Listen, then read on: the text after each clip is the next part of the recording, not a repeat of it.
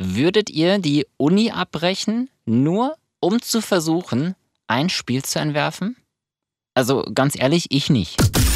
Und damit willkommen zu Games to Go. Timo und seine Freunde, die haben es gemacht, zum Glück.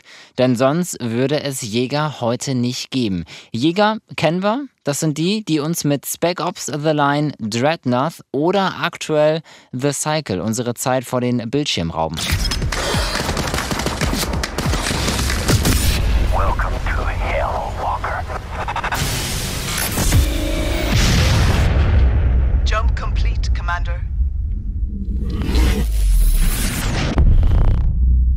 Ey, wisst ihr, wie ich gestaunt habe, als ich erstmal gesehen habe, wow, Moment, Jäger, Sitz Berlin-Kreuzberg, mein Fleck, meine Ecke hier?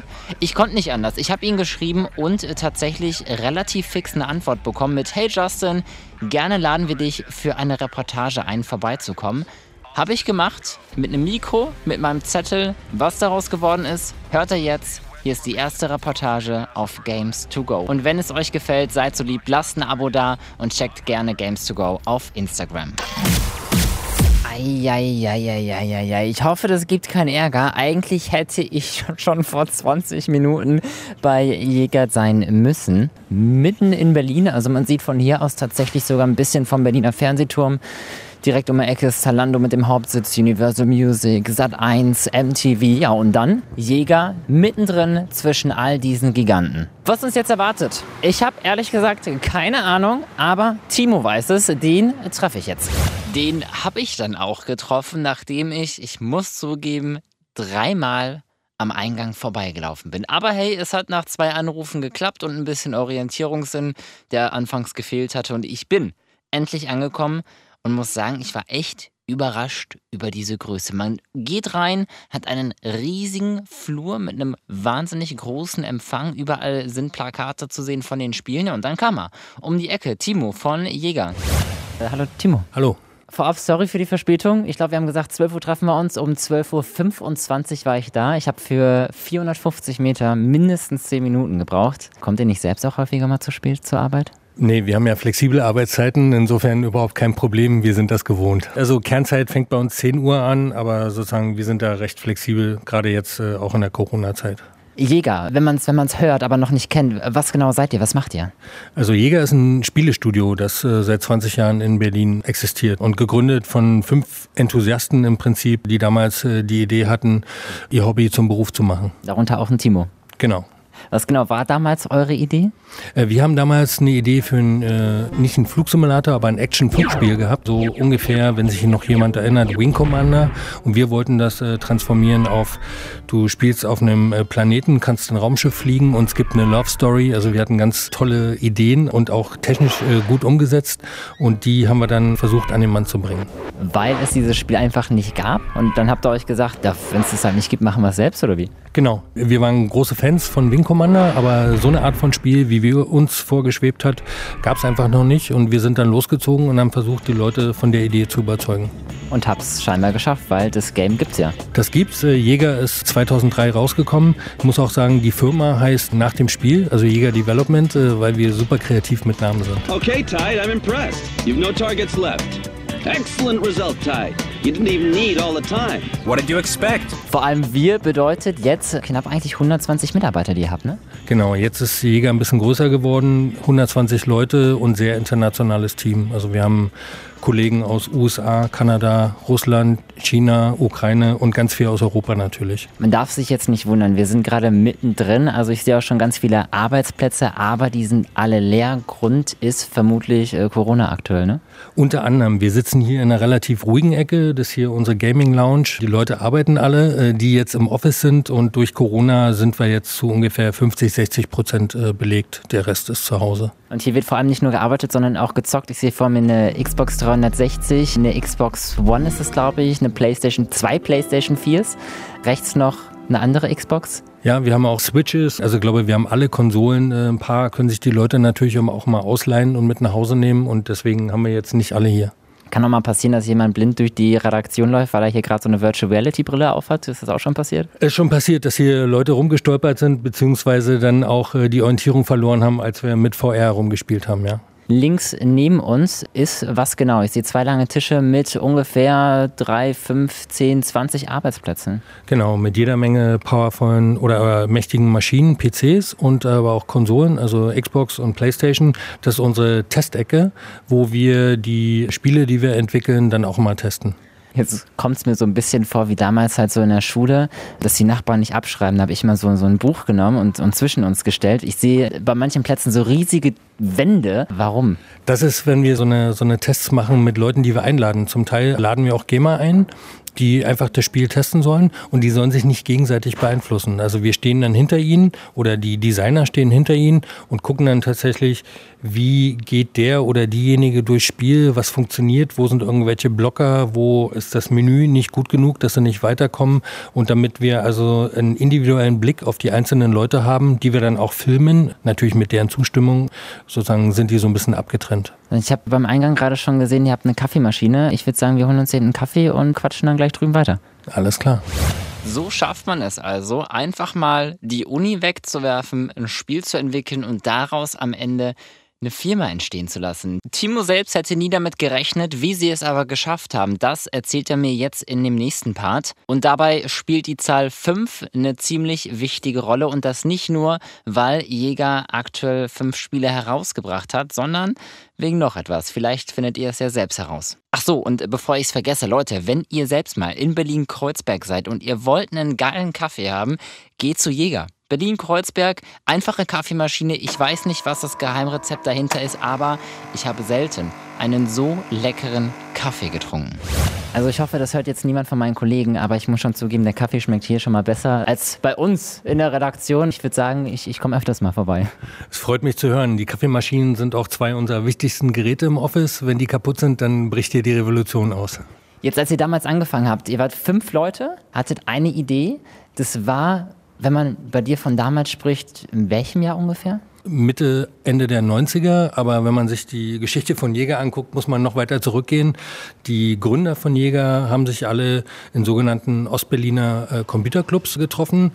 Damals, wie gesagt, noch in Ostberlin. Hardware war nicht verfügbar. Man musste sich also in, irgendwo treffen, wo Leute waren, die diese hatten. Und da haben wir dann erstmal alle möglichen Spiele gezockt, die es überhaupt gab, auf C64, Atari und so weiter. Und nach einer Weile haben wir uns gefragt, wie können wir das selber machen? Wir fanden das super interessant und war auch kreativ. Und da haben wir dann angefangen, selber Demos und kleine Spiele zu machen. Ist es nicht super riskant damals gewesen. Also ich weiß heutzutage, wenn man über die Spielewelt redet, man sieht Potenzial da, man verdient einen Haufen Geld damit. Damals war das ja überhaupt noch nicht die Regel, oder? Nee, überhaupt nicht. Also wir hatten aber einen Traum und äh, sozusagen das lässt einen über viele Dinge hinwegblicken, die man sich vielleicht, wenn man es im Detail durchdenkt, abschrecken lässt. Wir haben uns im Prinzip die Spielidee ausgedacht und haben gesagt, lass uns das jetzt mal machen. Also die meisten von uns haben dann das Studium abgebrochen und dann sind wir losgezogen und haben mit Verlagshäusern, Publishern gesprochen und haben gesagt, wir haben hier eine Spielidee, wir sind fünf Studenten aus Berlin, könnt ihr uns die bitte finanzieren? Sag mal, habt ihr euch da nicht manchmal selbst in den Kopf gefasst und abends so gedacht, so, Alter, sind wir eigentlich, eigentlich bescheuert, das Studium abgebrochen und wir tun jetzt hier gerade durch, um ähm, ein Spiel entwickeln zu lassen? Eigentlich nicht. Also zu fünft ist man in der Lage, dann so ein Reality Distortion Field aufzubauen und bestärkt sich dann gegenseitig, dass es die richtige Idee ist. Unsere Eltern waren natürlich ein bisschen besorgt und haben gesagt, seid ihr euch wirklich im Klaren oder seid ihr euch sicher, das zu machen? Aber wir wussten, dass wenn das jetzt scheitert, dann haben wir es wenigstens mal probiert und studieren oder irgendwo äh, anders anzufangen, kann man dann immer noch. Aber wir haben uns dann gegenseitig gestärkt. Das ist auch der Vorteil, wenn man fünf Gründe hat, ja. Wie blicken eure Eltern jetzt auf euch? Jetzt sind sie happy und froh, dass es halbwegs gut geklappt hat. Wie ist es denn jetzt für dich, wenn wir jetzt sagen, hier, wir haben 2020, du machst das jetzt schon ein bisschen, ihr habt auch schon ein paar Spiele draußen, ihr seid auch regelmäßig mit dabei bei der Gamescom.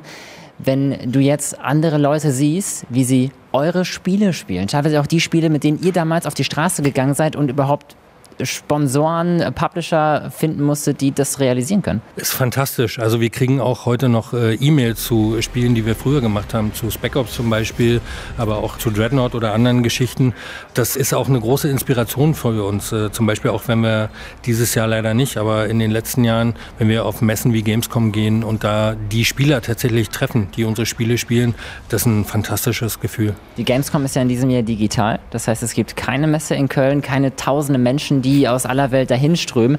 Aber wir sind hier gerade schon im nächsten Raum. Ihr habt, es sieht so ein bisschen Kino-like aus. Also ich würde sagen, ich komme am Donnerstag mal rum wenn die digitale Gamescom an den Start geht und dann gucken wir sie einfach auf diesen gigantischen Kinostream.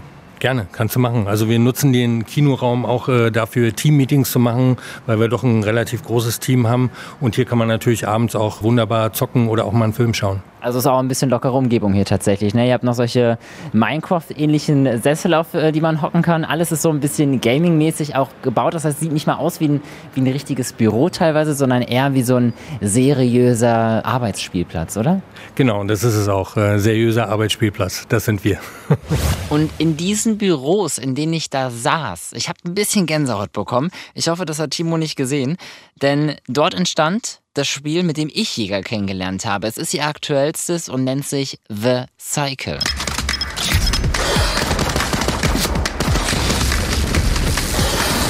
Ja, ich muss zugeben, ich bin ein bisschen spät auf Jäger gekommen. Ich bin aber auch noch frisch in der Gaming-Szene mit 2013. Da hat es bei mir alles erstmal so angefangen. Dennoch bin ich bei The Cycle hängen geblieben und zwar auf der letztjährigen Gamescom. Ich habe es gefeiert und ihr feiert es vielleicht auch, denn es ist for free. Ihr könnt es herunterladen auf dem Epic Store. Worum es geht, das verrät euch jetzt Timo.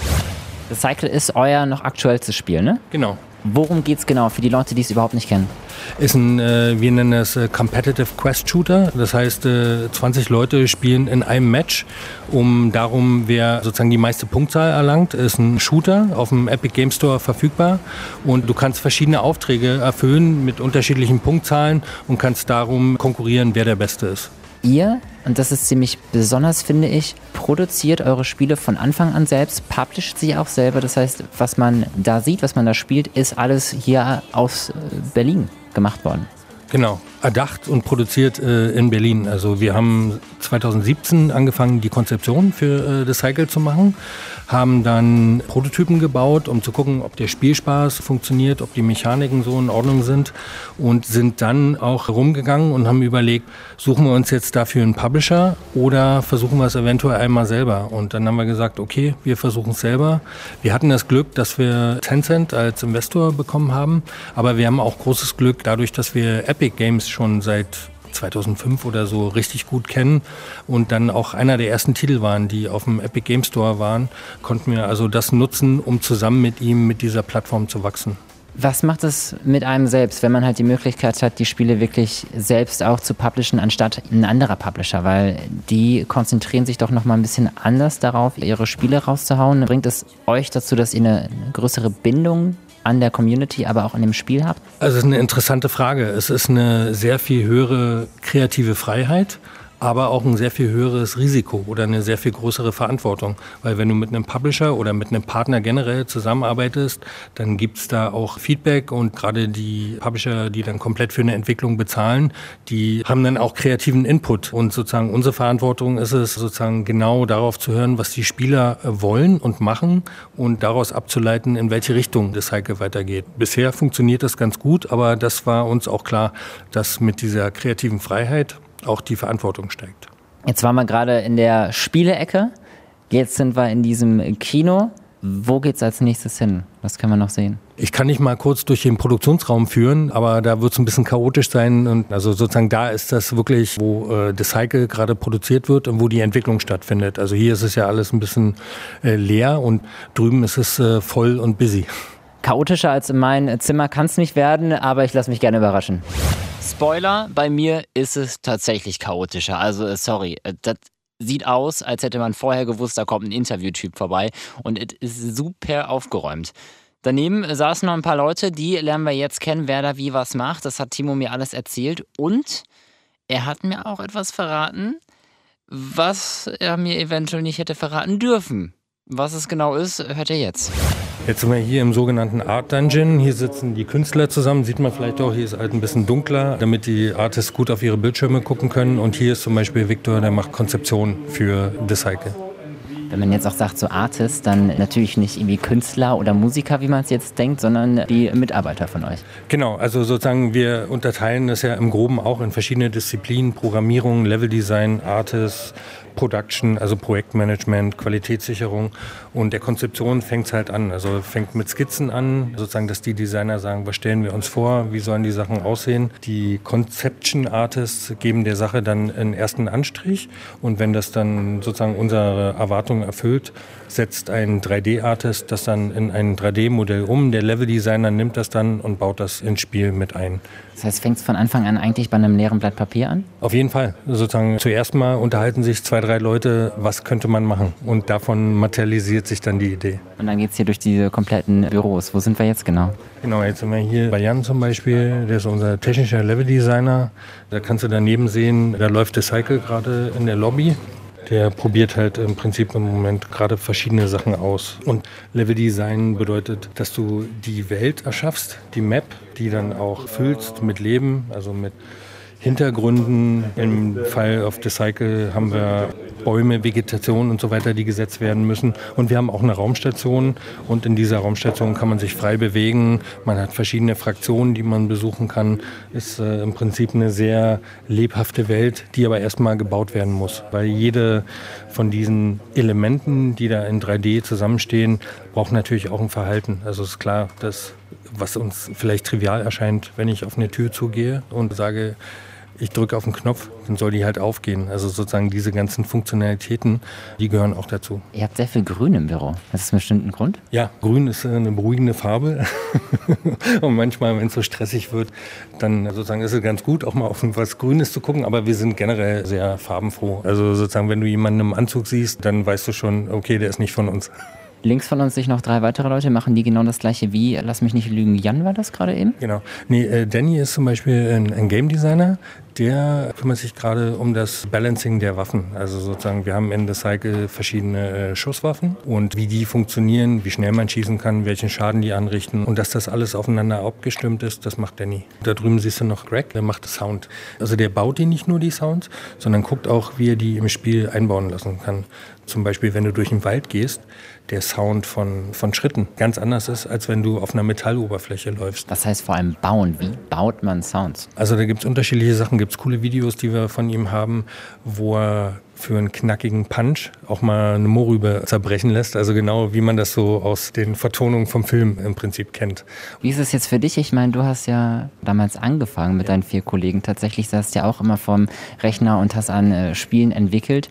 Jetzt stehst du hier, schaust dir dein Team an, die machen genau das, was du früher gemacht hast und du bist jetzt sozusagen der Geschäftsführer. Macht das irgendwas? Manchmal denke ich ganz melancholisch, würde ich auch mal gerne wieder machen, aber ich weiß, dass die alle so viel besser sind als ich, dass ich auch ein gutes Gefühl dabei habe, wenn ich sehe, was für tolle Leute hier für coole Sachen machen. Die mussten das Studium nicht abbrechen und konnten dann direkt durchziehen und ihr habt denen endlich einen Platz gegeben. Genau, genau. Wenn wir jetzt den Flur so weiter lang gehen, habe ich gerade an der Ecke gesehen, habt ihr solche coolen Poster zu euren Spielen. Und das sind halt nicht nur einfach nur Poster von jetzt äh, The Cycle, sondern da sind gefühlt tausend Unterschriften drauf. Von wem sind die? Das hier ist zum Beispiel von der MAC, einer Spielemesse in Erfurt, wo wir waren und das Cycle zum ersten Mal gezeigt haben.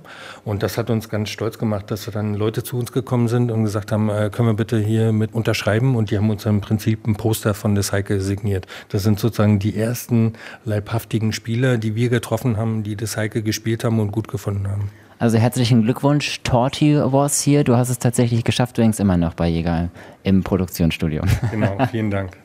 Jetzt habe ich ja viele leere Plätze gesehen. Klar, Corona ist der Grund, aber gibt es da auch so ein paar Lücken? Habt ihr noch ein paar Plätze, wenn jetzt irgendjemand hört, dass ich sagt, oh, eigentlich hätte ich schon voll Bock und dann noch Berlin und direkt an der Spree und dann auch noch Berliner Fernsehturm in der Ecke? Oh, geil. Absolut. Wir haben noch einige Lücken, die wir schließen wollen. Wir haben zum Beispiel viele Vakanzen im Bereich Programmierung. Also wenn da jemand Lust hat, der kann gerne auf unsere Website gucken. Da haben wir das genau beschrieben, was wir gerade suchen. Im Bereich Design suchen wir auch noch Leute und generell suchen wir eigentlich immer nach guten, kreativen Leuten. Also man kann sich auch initiativ bewerben. Was mir auffällt in der Gaming-Szene allgemein, sei es im E-Sport, sei es, wenn ich über die Gamescom in den letzten Jahren gelaufen bin oder eben auch bei so einem Produktionsstudio bin, es ist doch noch echt männerlastig, oder nicht? Es ist leider noch sehr männerlastig. Also unser Frauenanteil ist vielleicht 10 bis 15 Prozent und nicht, weil wir es gerne so hätten, sondern weil sich halt nicht genug äh, Frauen bei uns bewerben. Wir sind auch bei Initiativen dabei, die sozusagen versuchen, den Frauenanteil zu erhöhen.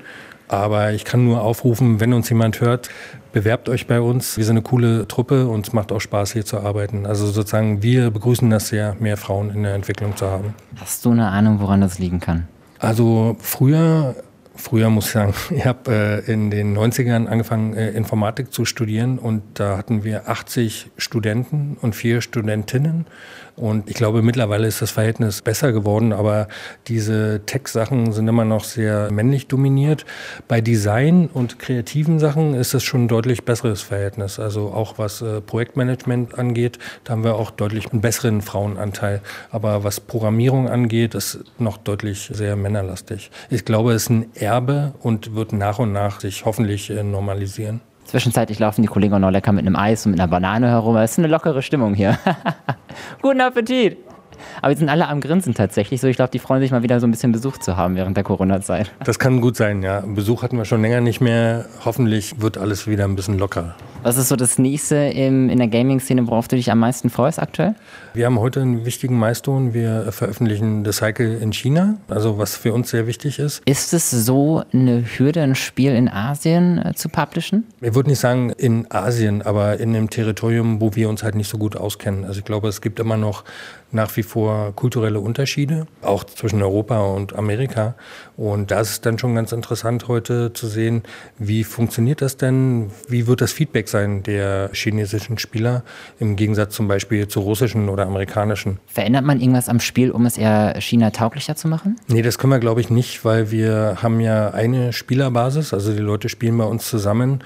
Aber es ist trotzdem interessant, wenn wir jetzt irgendwelche Sachen drin hätten, die dort überhaupt nicht funktionieren oder auf die die Leute ablehnend reagieren, dann gucken wir uns an, was ist die Ursache dafür und versuchen das dann im Rahmen unserer Möglichkeiten auch abzustellen. Gibt es denn etwas, was du dir noch für die Zukunft wünscht im Bereich Gaming, gerade auch wenn man jetzt auf Deutschland blickt? einfach noch mehr Akzeptanz. Auch da haben wir einen guten Weg zurückgelegt. Als wir angefangen haben, war Gaming ja eher noch so bei der Politik so als Belästigung gesehen oder als, als unnützes Hobby. Ich glaube, das hat sich mittlerweile sehr stark geändert. Aber ich glaube, im Bereich der Akzeptanz kann sich da noch sehr viel tun. Und das Publikum ist mittlerweile schon sehr viel weiter. Da sind wir schon mitten in der Gesellschaft angekommen. Was ist so das Spiel, auf das du am ehesten wartest, wovon du dir viel erhoffst? Ich glaube, das kommt zu Weihnachten. Tatsächlich Cyberpunk ist ein Spiel, auf das ich mich privat riesig freue. Und wir haben auch noch ein zweites Spiel in der Mache, das noch nicht angekündigt ist, das ich auch mir jeden Tag anschaue und sehr gespannt bin. Da darf man auch nichts zu sagen? Nee, noch gar nicht. Nicht mal den Anfangsbuchstaben vom Spiel? Nicht mal den Anfangsbuchstaben. Wir können so viel sagen, dass es zuerst auf Telefonen kommen wird. Ach, krass. Oh, wow. Interessant. Warum? Weil mobiles Gaming für uns ein super interessanter Bereich ist und wir immer sehr wissbegierig sind und auch Sachen ausprobieren wollen. Und das wollten wir mal ausprobieren. Was ist ein Unterschied zwischen einem Handyspiel und jetzt einem äh, zum Beispiel PC-Spiel? Muss man sich da nicht komplett umstellen? Äh, komplett nicht. Mittlerweile sind die Handys auch so mächtig geworden, also von der Performance, dass man da schon sehr viele Sachen machen kann, die wir im Konsolenbereich oder im PC-Bereich schon lange machen. Aber was ein riesiger Unterschied ist, ist natürlich die User-Erfahrung oder das User-Interface. Wie steuere ich so ein Spiel? Ja, da habe ich meine zwei Daumen auf dem Handy oder vielleicht sozusagen auch Pinchen und so weiter.